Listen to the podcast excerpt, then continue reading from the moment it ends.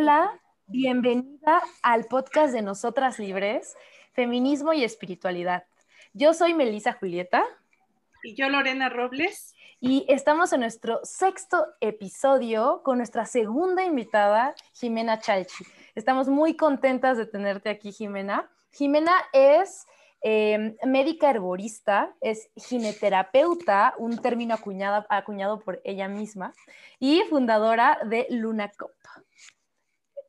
¿Cómo estás, Jimena? Cuéntanos, cuéntanos un poco qué, qué es eso de, de gineterapeuta, que, que, me, que, me, encanta, que me parece súper interesante. Muchas gracias, pues mucho gusto a todas. Este, gracias por invitarme a este podcast. ¿Qué es gineterapeuta? Pues es como, como lo dice su etimología. Mm. Pues gine viene de mujer, ¿no? Eso quiere decir mujer y terapeuta, pues somos terapeutas para mujeres. Eh, con el afán de diferenciarlo un poco de un ginecólogo o ginecóloga que está estrechamente relacionado con hospital y práctica médica tradicional, pues habemos muchas mujeres que practicamos pues lo que llamamos ginecología natural y otro tipo de terapias. Eh, entonces, como para comenzar a diferenciar lo que estamos haciendo en el movimiento feminista y en la medicina matrística de lo que se está haciendo en la medicina lópata pues empezamos a acuñar también pues nuevas formas de nombrar lo que hacemos y cómo lo queremos hacer. Y pues bueno, o sea, lo que estamos haciendo son terapias y tratamientos preventivos, educativos, y es terapia, es otra forma de trabajar desde lo profundo y desde el amor, pues todo lo que es ser mujer y la salud en la mujer. Y pues respetando mucho tanto el trabajo de parteras como de ginecobstetras que pues trabajan cada quien en sus áreas, como lo son pues, los ginecólogos en el hospital, en cirugía y manejan ese tipo de medicina. Lo mismo que las parteras están enfocadas en esa sección de, de, pues, de la maternidad y del parto.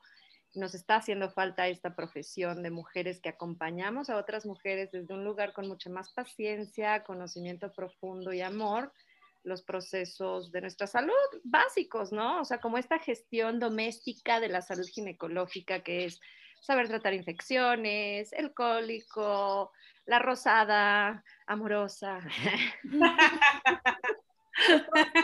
pasa, la hemorroide, ya sabes, todas estas cosas como de la vida cotidiana de una mujer, infecciones vaginales, eso. Ok. Pues no te vas a ir de repente al ginecólogo porque ya sabes que te va a dar un antibiótico y tú lo que quieres es algo más casero, más natural. Entonces, ese es como lo que queremos abarcar en, la, en las gineterapeutas, ¿no? Es básicamente como las que aplicamos la ginecología natural. Me encanta, me encanta. Muchas gracias. Y bueno, en este episodio vamos a hablar de sagrado femenino. Entonces, te queremos preguntar, para empezar, ¿qué es la energía femenina? cómo, ¿Cómo la concibes tú? ¿Cómo, cómo ves? Mira, está muy profunda e interesante esta pregunta que me haces. Eh, pues te voy a decir lo que yo veo independientemente de lo que pues de lo que nos dictan, ¿no? Este, y los estereotipos culturales y los arquetipos que se han presentado y que están bastante desmembrados, por llamarlo de alguna manera. Eh, pues yo estoy aprendiendo todavía lo que es el sagrado femenino, lo que es el femenino estoy aprendiendo porque también he tenido que descolonizar o decolonizar mi cuerpo, mi mente, mis ideas, ¿no? Tanto de lo que es ser mujer, como el amor romántico, como las relaciones amorosas, las relaciones familiares, lo que es ser madre, o sea, hay un montón de carga cultural y arquitecturas culturales que nos forzan a, a ser femeninas desde lo que ellos entienden y que pues tu ser femenino puede ser muy diferente. Entonces, para mí ser mujer o el sagrado femenino tiene que ver con la aceptación de, que existe una energía femenina sagrada, ¿no? Y lo sagrado se lo da, pues creo eso ser especial, eso ser como originario, o sea, como de esos orígenes de la vida, de esos orígenes del, del ser, ¿no? Entonces, desde ahí, ¿cuál es la energía femenina? A mí me parece que la energía femenina, si lo tengo que poner en una palabra, vendría siendo la encarnación. O sea, creo que el femenino se trata de encarnar y de materializar. Eh, y luego, pues, según el elemento, la persona o el ser o lo que sea que estemos hablando, pues más capacidad de encarnar tienes, pues más como fuerza femenina tienes. ¿Y por qué tengo esta idea de la encarnación, no? Porque creo que la energía masculina también tiene que ver como con la emanación. Es como una emanación más, es como hacia afuera, fuerte, así, ¿no? Como radial, el sol, así el brillo, el yang, toda esta fuerza como la fuerza masculina. Mientras que lo femenino tiene que ver con la, con la encarnación en el sentido de que ese masculino toca lo femenino y lo femenino encarna, o sea, materializa. Claro. Y lo vemos desde nuestro cuerpo y desde, o sea, desde nuestras células y cómo el afuera se refleja dentro de nuestro cuerpo pues qué es lo que nos, o sea, dentro de todas estas definiciones, qué es lo que nos hace mujer, pues nuestros aparatos reproductores, ¿no? Pues tenemos útero. ¿Qué es lo que hace el útero? Encarna bebés. ¿ah? Eso se dedica el útero. ¿no? Los hombres se fecundan, eyaculan, emanan, y las mujeres cachamos y encarnamos, y luego expulsamos a la vida y a la realidad algo nuevo, y esto también tiene que ver con la creatividad. Por eso también, pues obviamente los hombres tienen la fuerza femenina y la emanan de diferentes maneras. O sea, creo que es, es, una energía que todos tenemos, pero que yo puedo reconocer por lo que veo afuera y lo que veo adentro, que es como esta energía de, de encarnación, ¿no? De la capacidad de manifestar en la tercera dimensión o en este plano, tierra, lo que, pues lo que venimos a experimentar y a manifestar como almas y emanaciones del espíritu, o sea, de nuestra fuerza masculina, ¿no? Claro. Sí, sí, sí, no, me hace todo el sentido. ¡Wow! sí, a mí también, me hace todo el sentido y me deja así, ¡wow! Volada. o sea, porque al final, sí, o sea, eh, al final es una, es una parte como un, principio de vida, ¿no? la energía femenina es, un principio de vida, la, parte, la parte yin del, principio de vida, digamos, ¿no? O sea, como, sí, o sea, no hay vida sin, sin lo femenino y no hay vida sin lo masculino, es como dos partes de lo mismo, ¿no? De la unidad. Bueno, ok, y entonces...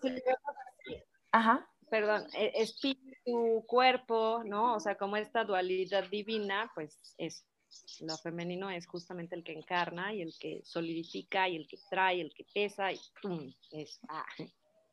Me encanta, me encanta. Y entonces, bueno, creo que ya con todo lo que con todo lo que nos dijiste, ya nos describiste un poco por qué es sagrada, o sea, esta energía, ¿no? Finalmente. Entonces, pues bueno, si ya, si ya definimos qué es la energía femenina y por qué es sagrada, entonces, ¿tú cómo trabajas con el sagrado femenino y además, cómo descubriste este camino? ¿Cómo, o sea, cómo, en, qué momento te metiste en este trip?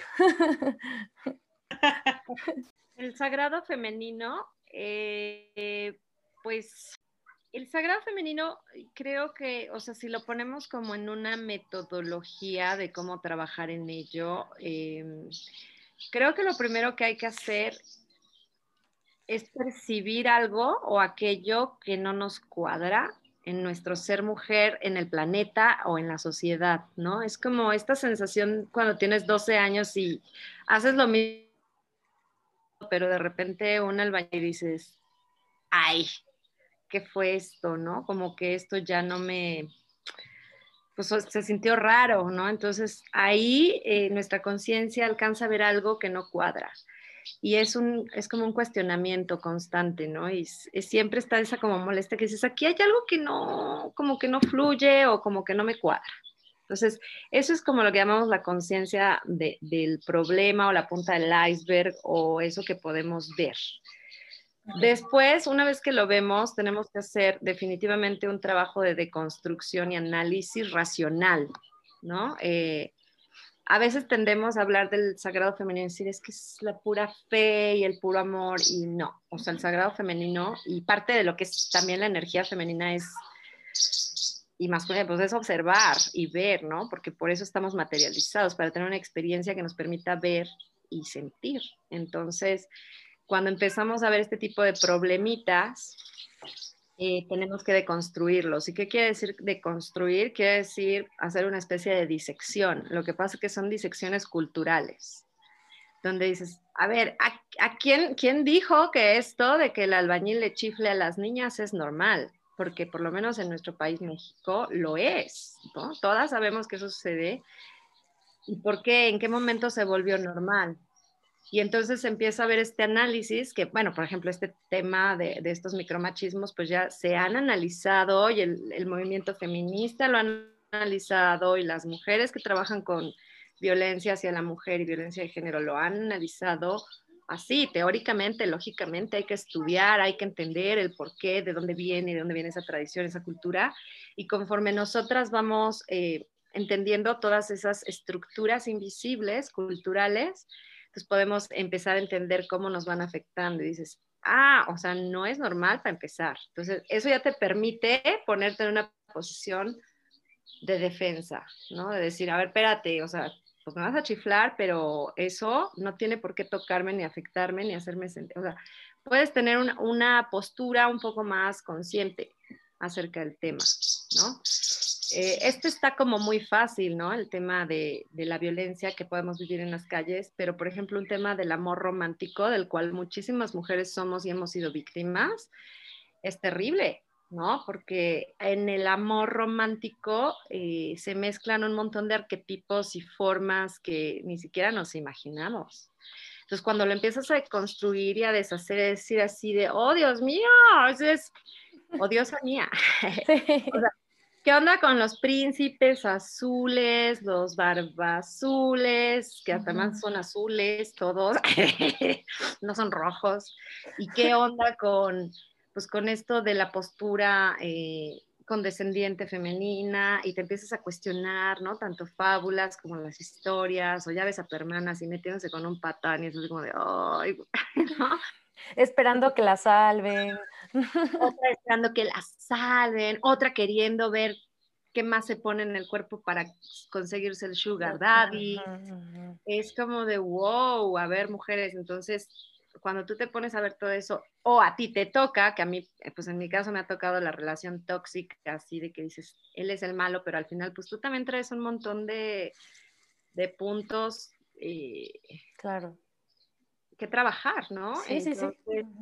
Eh, pues te das cuenta que, como me decía el otro día Miriam Wiguto en una charla así, me dice, ¿te das cuenta que todo lo que esperamos de los hombres lo podríamos conseguir de un empleado?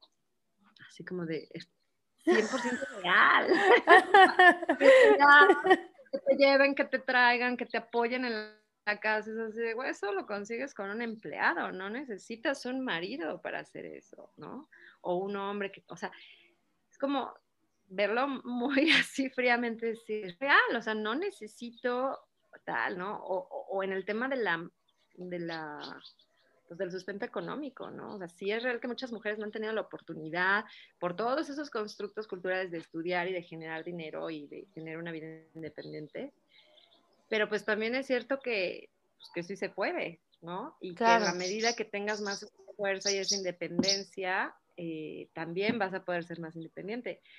Y aquí, por ejemplo, el tema económico, digo, evidentemente no me refiero a las mujeres que no tienen acceso a educación y a estas oportunidades, pero mujeres que sí tienen el acceso a esas oportunidades, también muchas veces no creen en ellas mismas. Y no estoy hablando ya ni siquiera de la que se fue a la universidad para casarse, para encontrar marido, estoy hablando de mujeres que realmente pues, son poderosas y tienen la fuerza, pero cuando le dices, güey, ¿por qué no lo haces?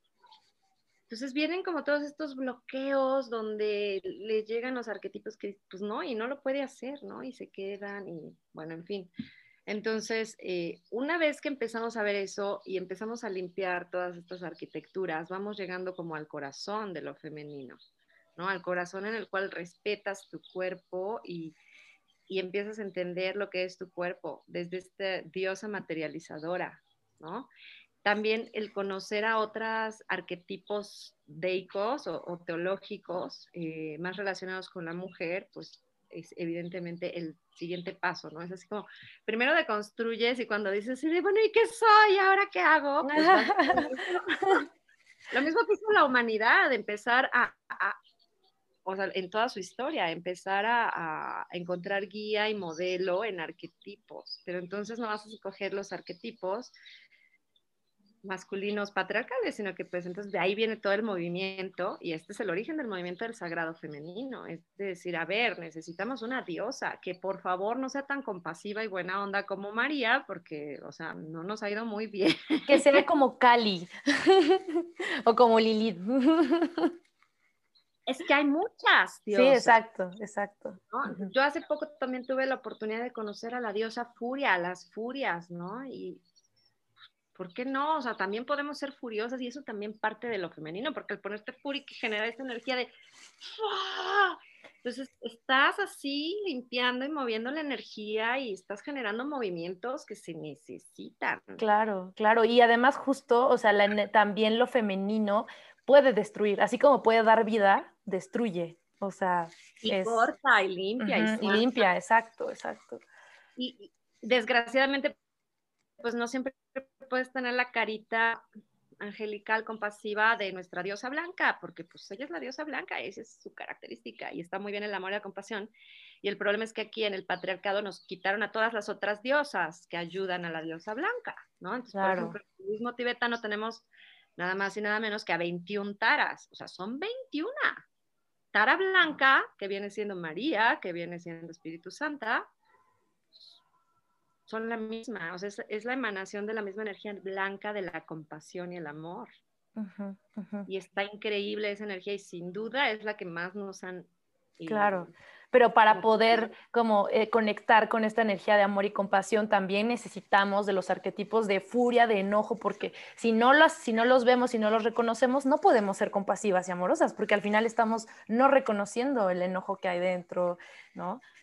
Nada más estamos siendo concesoras de este caos que el masculino emanando, emanando, sin generar, generar, pues está nada más chupando y emanando, pues está generando, ¿no? Y luego, pues no están nada más las diosas furiosas o las diosas iracundas, como les llaman. También están las diosas de la medicina, ¿no? Y también es como Ixchel, eh, Tara Verde, ¿no? Eh, hay diferentes diosas de la medicina y también hay diosas del amor. Y esa es una de las que nos tienen más, o sea, ese, bueno, no todas, todas las tienen castradas. Bueno, la del amor ahí pues la dejan porque, pues, o sea, parte del femenino y nuestra interacción y, conexión con el masculino, pues es el sexo. Claro ya con hombres, mujeres, no importa, pero esa, interacción sexual es, es, fundamental para nuestro desarrollo como femenino porque de ahí viene, o sea, es el chakra raíz y de ahí viene esa emanación, ¿no? De energía y de fuerza. Y entonces si tenemos prohibida a la diosa amor, no a la diosa madre, estamos hablando de la diosa amor a la que le vale gorro si se embaraza, si el otro tiene esposa. a la diosa sensual. Sí, la diosa de la sensualidad del amor, esa nos la tienen súper prohibida también. O solo se permite en ciertos ámbitos domésticos en los cuales eres dueña, digo, eres propiedad de el patriarca, ¿no? Y entonces volvemos al mentado amor romántico. Misma cosa, que la, la, mujer virgen, prístina, hermosa, amorosa, que se casa con el la, la, la y vive en su corazón no es real. En cuanto el otro se enfrenta con la furia de la mañana, es como de, ¡ay! O la otra se encuentra con el Marte así a todo lo que da, pues también shock. Entonces, empezar a, tener y aceptar estos arquetipos, o sea, aceptar que el hecho de que estén prohibidos no quiere decir que no podamos referirnos a ellos y utilizarlos. Claro. Y ahí es donde empieza el sagrado, ¿no? Porque entonces empiezas a conectar con figuras eh, de altura, guías de altura y pues otras energías que, que pues te elevan y te hacen decir, o sea, mi enojo, ese que me han criticado toda mi vida, está increíble. Es fuerza. toda mi vida y gracias a eso sigo aquí y gracias a eso puedo sostener una familia y gracias a eso puedo tener una empresa y porque la furia no siempre es enojo, la furia es fuerza. Que tú la hayas pintado con colmillos y cuchillos porque no te late, pues ya es otra historia, porque no nada más tiene cuchillos y colmillos, o sea, también. También tiene fuego que quema, que impulsa, que saca adelante las cosas, ¿no? Claro. Y lo mismo, la Atenea, ¿no? La diosa de la sabiduría, el conocimiento, esa es otra prohibida, así no, las mujeres no, no estudian. Y bueno, y entonces, perdón, y entonces tú cómo entraste en este trip, o sea, cómo, cómo descubriste esto. Está chistoso porque llega el, eh, la diosa sabiduría y pues también estos, estos arquetipos aparecen en diferentes etapas de la vida, ¿no? Claro. Y hay que traemos más una que otra. Entonces, esta energía de la sabiduría y del conocimiento profundo es algo que a mí siempre me ha interesado, ¿no? Siempre he sido muy exploradora y como en esta tierra, no me interesan mucho los astros, yo es como que la astrología es como de, ¿para qué? Si aquí hay bastante. Y, este, y entonces como que en ese darle de, de, de, comer a nuestra, a mi Atenea y en esa sabiduría, pues estudié letras y empecé a estudiar curandería desde otro lugar, ¿eh? Realmente cuando empecé yo con todo esto ni siquiera, solo me quería quitar como unas anginas horribles que me daban porque comía rol y este, o sea, pero pues ahí como que dije, un poco la historia es, o sea, estaba yo en un pueblo indígena haciendo un servicio social de letras, estábamos recopilando cuentos indígenas, ¿verdad? me agarró la angina que ya traía yo varios meses arrastrando y me llevaron pues con la única que había en el pueblo que sabía tornar anginas porque no habían doctores, no había nada. Pues llego y la señora me dice, ay, sí, track, tac, me jala los pelos y pum, pum. Bueno, al día siguiente escupo las anginas y yo así de santo, ¿qué es esto? Así me quedé de, órale, porque yo ya venía de seis meses de tratamientos con mil médicos súper picudos, con antibióticos y desinflamador y nada, y nada, y nada, y nada. Y esta señora en una sentada, mi hola, me dijo, ya me los estaba sin nada, ¿no? Sus puros dedos. Entonces ahí fue donde yo dije, ay, a ver, espérate, o sea, que hay como, oh, aquí hay sabiduría, ¿no? Y es otro tipo de sabiduría. Y entonces me metí por ahí. Y conforme fui recibiendo curaciones y sanaciones, pues pude ir viendo, ¿no? Despejando mi mente, despejando mi energía y ir viendo, pues esa pregunta, ¿no? De qué estoy haciendo conmigo. Y también esto coincide con que en esos tiempos, pues me embaracé. Eh, que es, por, de hecho es por lo que me dedico a todo lo que me dedico, es porque me embaracé tomando anticonceptivas y, y fue como súper raro porque seguí menstruando y entonces pues todos me decían, estás embarazada, pero yo me sentía súper embarazadísima, pero estaba chiquilla, entonces no sabía nada. Y nada, un día me vi con un bebé en los brazos y dije, o sea, ¿quién se va a hacer cargo de este cuerpo? Porque no sirve lo que me están diciendo, o sea, no me sirvió el DIU, no me sirvieron las pastillas y aquí está el bebé y no lo pretendo abortar porque no. ¿Y qué hago? ¿No? Este, y ahí es donde dije, no, o sea, este poder no se lo puedes dar a nadie. Esto es algo que hay que empezar. Entonces, mm. para mí, esta investigación empezó desde mi relación con mi fertilidad, ¿no? Porque también mucho tiempo estuve pues, muy molesta por, por, por eso, ¿no? Pues porque me embaracé a mis 20 años cuidándome. O sea, yo estaba al pie de la letra con lo que decía el ginecólogo y no me sirvió de nada y mi vida se transformó y hubieron mil cosas. Y entonces un día dije, bueno, no, y entonces empecé a buscar hierbas, ¿no? Dije, bueno, a ver, yo voy a meter mano. Empecé a buscar hierbas, me di cuenta que son abortivas y creo que mi concepto del sagrado que tiene que ver con la materialización, esto que les comento, eh, pues es cuando me di cuenta que no hay manera de meterle al cuerpo algo anticonceptivo. Claro. Porque cualquier cosa que le metas hace daño. Aunque sea ruda, aunque sea hierba, aunque sea cualquiera de las plantas que tenemos como abortivas o, pre, bueno, la mayor, todas son abortivas básicamente, ¿no? Eh, y no las puedes tomar por mucho tiempo porque te afectan al cuerpo, porque el cuerpo está hecho para gestar, o sea. Claro, es como ir en contra de la vida, finalmente. Es antinaturaleza, es anticoncepción, es antimujer, antifemenino, antimaterialización, y tómate esta pastilla y cállate, ¿no? -huh, y este, y entonces yo dije, o sea, no, no, no, no, no hay hierba que sirva, o sea, es que esto no, ahí es donde entendí, dije, esto no es algo que vamos a atacar o pelear con esto, es algo con lo que tenemos que fluir y aprender. Claro. Cómo funciona. Y, si, y además es tan fácil y tan bonito y conforme vas aprendiendo pasa pues lo que dice la señora Clarisa Pinkola Estés en su libro, ¿no? De Mujeres con hueles la sangre y la loba despierta. O sea, empiezas a tocarte y a sentirte la loba despierta mágicamente y esta diosa así de la sabiduría dice, ya, gracias, ya llegué a mi casa. Ahora a los ojos, mi hija, porque te están chamaqueando desde hace rato.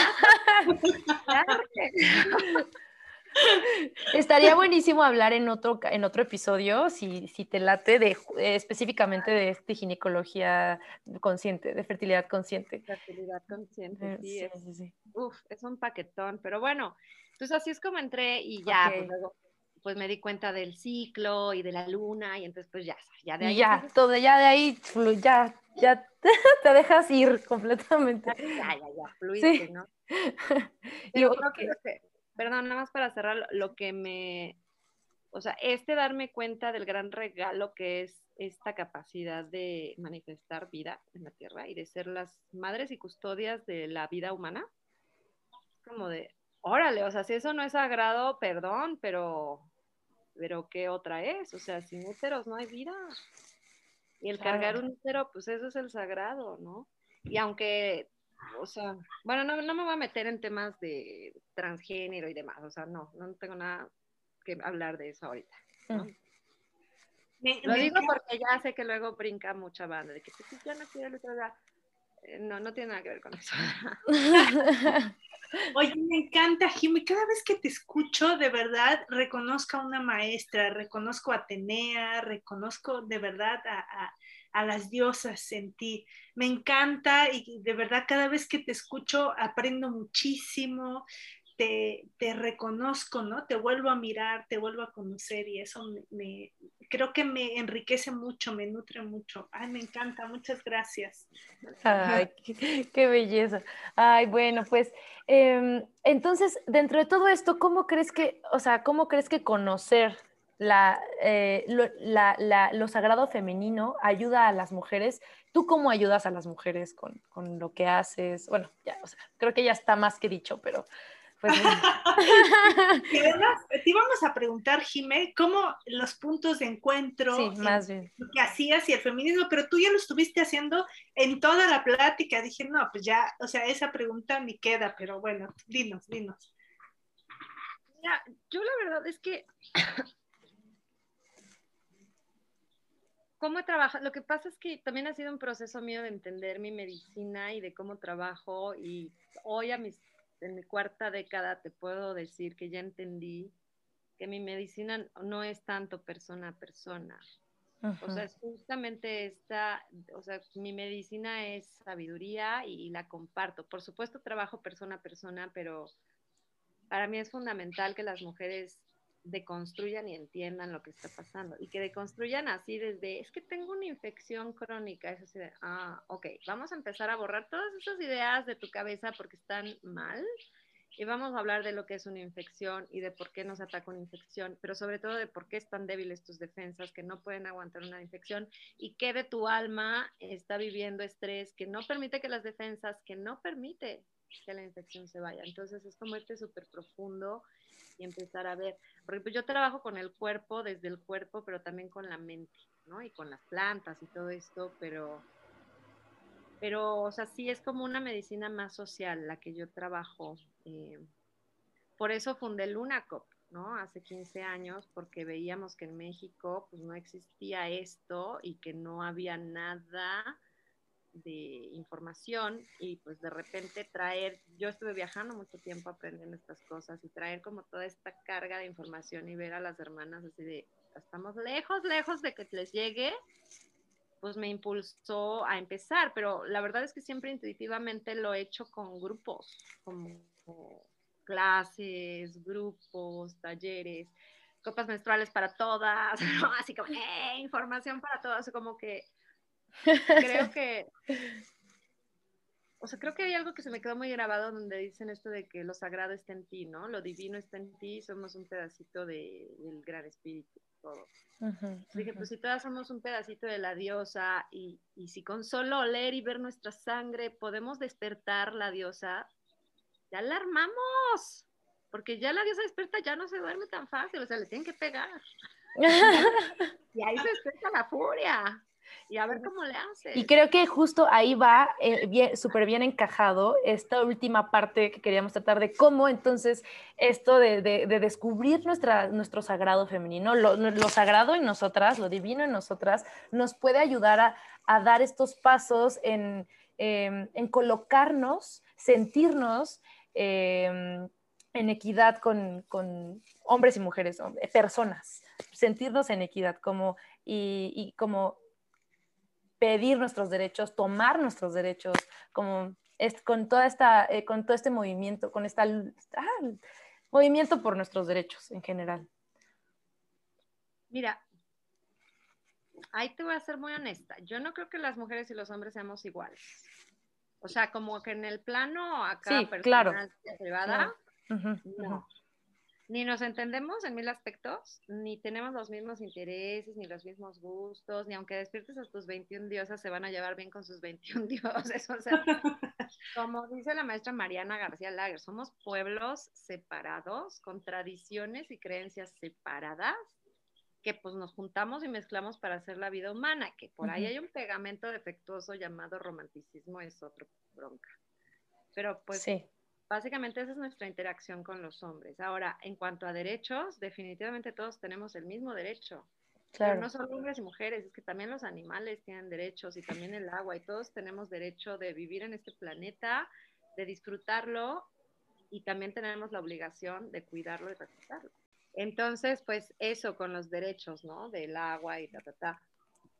Y pues desgraciadamente las mujeres estamos teniendo que luchar por los derechos, ¿no? Y se ha fomentado tanto el arquetipo de María, la diosa compasiva, que pues hemos perdonado mucho, ¿no? En los últimos siglos, eh, o dejado pasar mucho, y bueno, y no por gusto, ¿verdad? Porque ya sabemos que pues aprovechan la fuerza a los hombres, ya la han aprovechado definitivamente para, para domesticar a las mujeres, pero pues ha sido tanto el abuso que, que estamos todas las mujeres súper enojadas.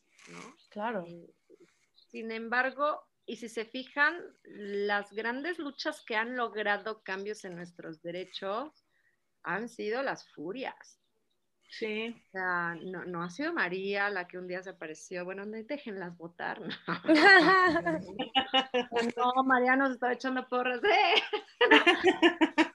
Pero no fue ella la que bajó a la marcha.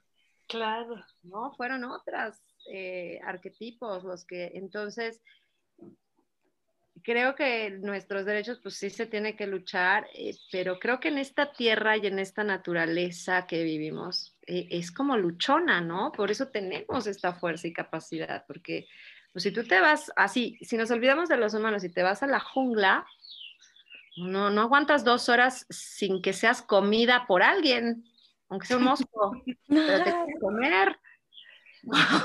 así es la naturaleza, es como súper amorosa y a la vez súper así intensa, ¿no? Sí. Oye, me encantó esto que dijiste de que el agua, ¿no? Los animales también tienen derechos. o sea, eso creo que, que, hacia allá vamos, espero que hacia allá vayamos, ¿no? Hace poco vino a Oaxaca, bueno, el año pasado, ya tiene casi un año, que eh, vinieron, vino una pareja de feministas antiespecistas, entonces, ¿qué es, eso?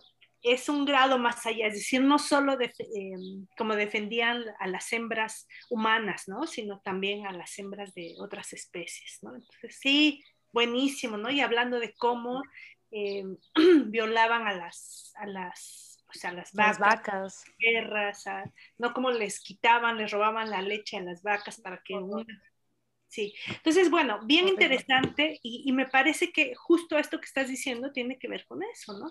Y decía como, y yo pensaba como el meme, ¿no? Esto de que no es todavía, pues la sociedad no estaba lista para esta conversación, ¿no? Para como hablar sobre, sí, yo, yo comenté esto del feminismo antiespecista en, con un grupo de, de, feministas con los que me reúno y era como si yo estuviera hablando en chino, ¿no? Entonces fue, fue es interesante, pero me, me, me, gusta mucho que tú también lo traigas, ¿no? A la conversación, eh, que no solo eh, mujeres y hombres tenemos derecho de, estar en esta tierra, de estar en paz y, bien en esta tierra, sino también el agua, los animales. Todos los seres que lo habitan. Sí. Mira, yo creo que, o sea, bueno, también mucho el ecofeminismo ha marcado mucho este camino, pero digo, si nos salimos del tema así, del feminismo como arte académica política, este, en mi experiencia personal y lo que he visto con otras personas es para poder entender esto de lo que estamos hablando, de los derechos de todos, no nada más de las mujeres, sino de todos eh, y todo, eh, tenemos que haber pasado un cierto nivel de iniciación en la conexión con el todo. y, y es así, son artes de María, ¿no? Ella, ahí sí es ella, enlazando su, infinita compasión y enraizando toda su infinita luz blanca cósmica de son todos mis hijos y quiero que todos estén bien y les pando estas aguas que vienen de mi vientre y de mi ser para que se limpien y se bañen. Y ustedes, banda, les están sacando los pececitos y le están llenando de caca y, o sea, de sabón, ¿qué les pasa? ¿Y cómo no les voy a mandar a las furias? O sea, claro que entiendan, chamacos, ¿no? pues como una madre amorosa es ella. Pero si no entiendes esa conexión de que eso es el gran regalo de la creación y somos parte infinitésima de esa creación. Así es. No, o sea, no hay manera de que entendamos los derechos ni del hombre, ni de la mujer, ni de nadie. Exacto, exactamente. Le acabas de, o sea, justo por eso estamos haciendo este, podcast. ¿Cuándo vas a empezar tu, tu, diplomado o tu... Yo ya, ya, ah. pero por favor que tenga esta parte filosófica. No sé cuándo voy a empezar, es mucho trabajo, pero vamos, a lo mejor lo logramos en esta generación, ¿verdad? Pues, seguir haciendo podcast para que las nuevas generaciones se enteren de todo. Sí. Oye, no, está buenísimo, buenísimo. Pues muchas gracias, muchas gracias por toda tu, sabiduría, por todo tu compartir. Eh, me encantó, me encantó. sí. Y queremos hacer no tan largos los podcasts para que este, pues, las mujeres que andamos, ya sabes, en la locura de este mundo, pues puedan ir haciendo otras cosas, podamos ir haciendo otras cosas e ir escuchando el podcast. ¿no? Entonces, pues Muchísimas gracias, Jime. Y bueno, pues las eh, Jime entonces es fundadora de la Copa Menstrual, la, marca Luna Cop. Entonces, eh, sus redes sociales son, ¿quieres decir tus redes? ¿Quieres, te, ¿Quieres decir algo respecto de eso? Ah, bueno, sí, o sea, sí, mira, todos mis contenidos relacionados con la menstruación y menstruación consciente los van a encontrar en el, en el proyecto de LunaCop, que lo encuentran como en Facebook, se llama Bienestar Menstrual LunaCop. Y ahí estamos sacando como tips de bienestar menstrual y wellness en general. Y tenemos también nuestro Instagram, que es lunacop-cm. Y ahora, eh, pues con este intento permanente, Lorena, porque pues con Lorena también hemos trabajado ya desde hace mucho tiempo y también es un placer a seguirlo trabajando, Lorena. Eh, como para potenciar este proyecto de gineterapeutas y de escuela de gineterapia, para el cual no estoy lista, perdón, pero me falta. Eh, bueno, la página se llama GIN, o sea, G-Y-N-ecología.com. Esa es la página.